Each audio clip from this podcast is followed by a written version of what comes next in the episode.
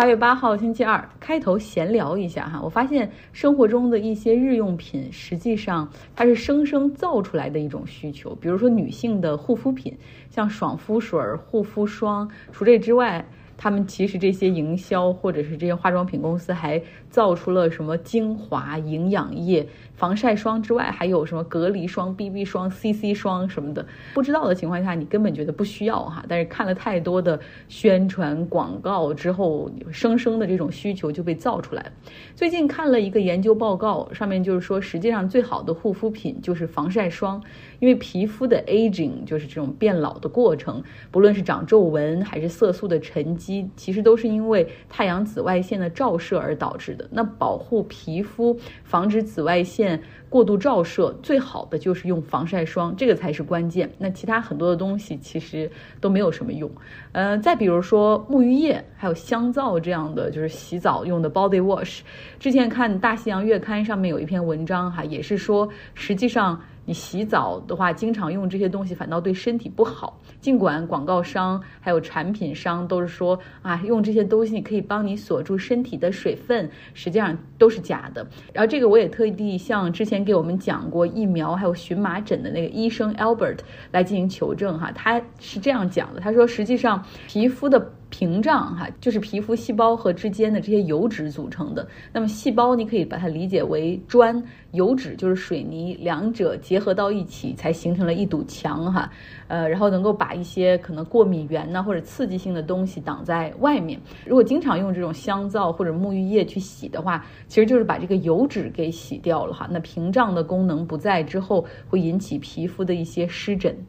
所以真的，自从看过那篇文章，然后听过 Albert 的的讲述之外，我我洗澡的时候极少的情况才会用沐浴液，嗯，可能只是想念它的味道而已。所以大家想一想，生活中你真的有很多的需求是被生造出来的。OK，言归正传，说说新闻。童子军 （Boy Scout） 组织青少年进行野外露营活动，亲近自然，然后培养一些社会责任感。哈，就是你完成了一些什么样的任务，然后会给你一个 badge，那种就是身上会多一个那种标绣在的衣服上。在全球有很多相关的组织在各个国家，然后他们每四年都会举行一次全球的全球童子军大会，或者是叫竞赛也好，叫 Jamboree。嗯，我以前怎么知道？就是因为我有一个关系挺好的智利同学，他的大儿子就是这个童子军的哈，智利童子军的。然后他四年前还特意把他送到东海岸去参加这个童子军全球大会，还花了不少钱。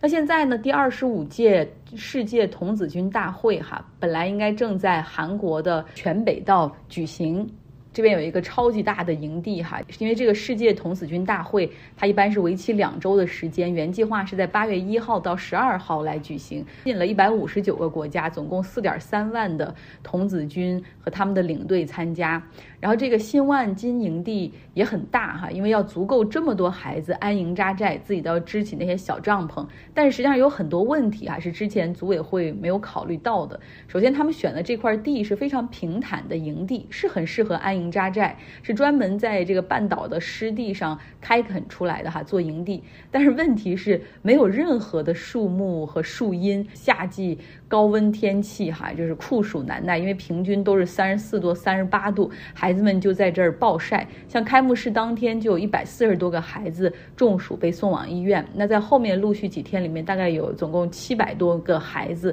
因为中暑住院。然后最糟糕的是呢，他们准备的这种移动厕所和移动淋浴就完全不够用，而且因为这清洁不善哈，还比较脏和臭，吸引了大量的蚊虫，有很多孩子就被这个蚊子叮咬的不停，然后还要送到医院去去治疗或预防感染。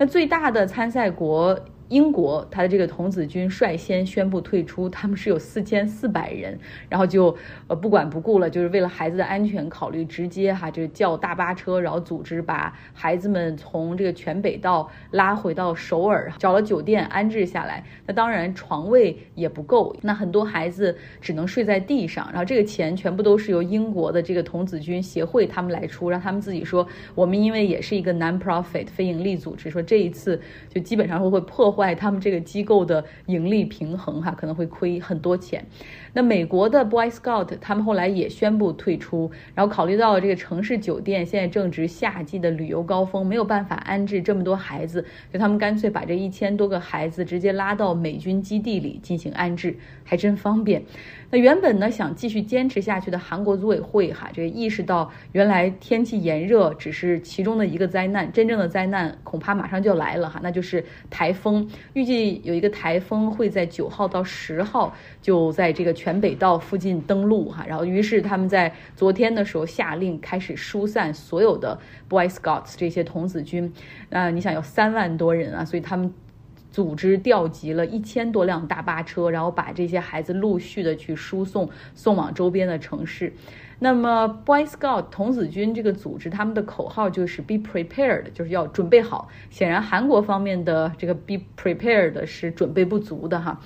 那还好呢，就是韩国其实他们在露营之外，原本也安排了一系列的文化娱乐活动，比如说参观景福宫啊、青瓦台呀，然后甚至还为这些孩子们组织了一场。New Jeans，我不知道哈，一个韩国 K-pop 组合的一个音乐会，让这些孩子参加。当然，原本这个音乐会就是在营地里举行。那现在那个地方因为要台风嘛，所以全部疏散。嗯，那这个露营就彻底结束了，所以这个演唱会也会被改到首尔的体育馆里举行。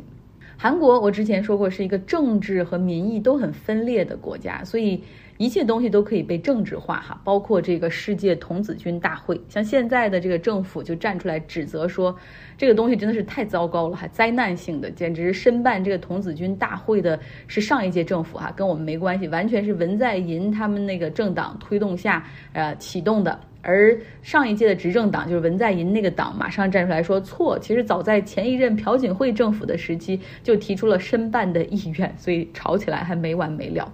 那在四年前呢，实际上全北道的十四名官员，他们是参加了在美国的第二十四届世界童子军大会，当时是在 West Virginia 啊举行的哈，然后在那儿露营了十六天十五夜，然后他们回国之后写下了三十多页的一个报告，列下了一百项的这种清单，其中包括像淋浴和厕所每每天都要有专业的保洁人员定时清洗。啊，但是这也没有办法去避免本次比赛中厕所和淋浴哈出现清洁的问题。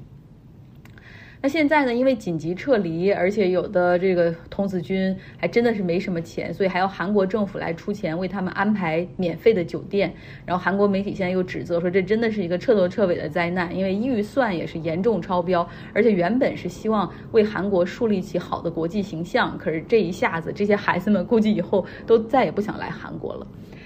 说完这个之后，我我们聊今天第二条新闻哈，说说我们的邻居柬埔寨。其实我小的时候就一直听说过一个名字叫做洪森，的确，他从一九八五年开始就担任柬埔寨的总理，那个时候他年仅三十三岁，哈，是那个时候世界上最年轻的首脑。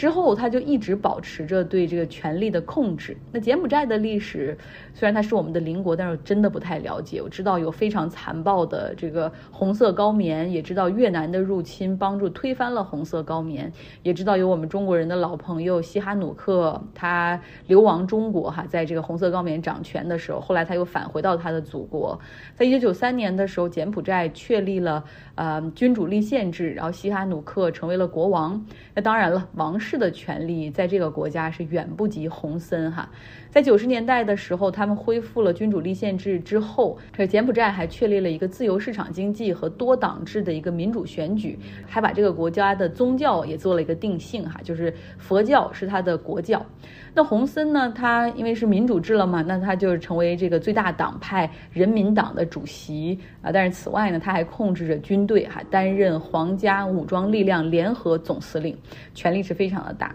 不过在确立民主制之后的第一次选举，洪。森的这个人民党选票不如另外一个党派，然后所以没办法，后来两个党派联合组阁。洪森因为这个党派他们的党派得票少嘛，所以他又担任第二总理。那掌握，但是掌握，但实际上他掌握更多的实权嘛，所以肯定是不服那个第一总理的。于是，在一九九七年的时候，还发动了一场政变，摧毁了另外一个党的总部，然后让那个党的党魁，也就是时任的第一总理，还直接去海外流亡了。之后，他就稳稳地控制。住了柬埔寨哈，屡屡在大选中获胜，啊因为他一度呢就不只是总理，也是议会的议长，还是军队的总司令，身兼数职。不过这个从侧面来说，他也给了柬埔寨一个非常稳定的政局。呃，然后他那个党派对于这个国内的政治控制程度有有多强呢？给大家举个例子，今年七月份的大选，他那个党派在议会中基本上是赢得了所有的席位，哈，只有五个席位旁落他人。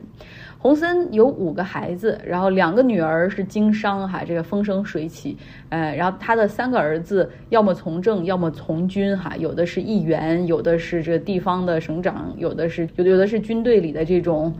那今年七十一岁的洪森其实也一直在考虑接班人的问题。近日，他是确定了他的大儿子四十五岁的洪马奈来接班。这个洪马奈是在美国接受教育啊，西点军校毕业，后来回到柬埔寨又做了这个陆军的四星上将，然后也同时兼任情报部门的这个副部长。他的妻子呢是国家。警务部的部长的女儿，所以通过联姻，你知道是很容易加强和巩固整个这种不同家族的这种实力的哈。呃，那当然你可能会说这是世袭制吗？不是哈。因为他们还是一个 democracy 哈，是一个选举的民主制度。那他是让儿子去接管这个人民党，然后继续接他的班儿来做这个党主席。又因为这个党是铁铁的哈，这个议会中的第一大党，所以而他们也刚刚赢得议会选举，所以顺理成章的红马奈就会接任总理。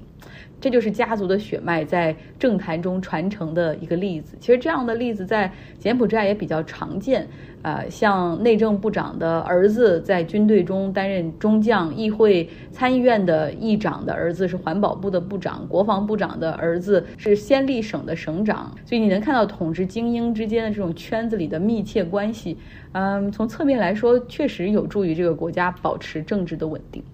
今天的节目就到这儿，希望你有个愉快的周二。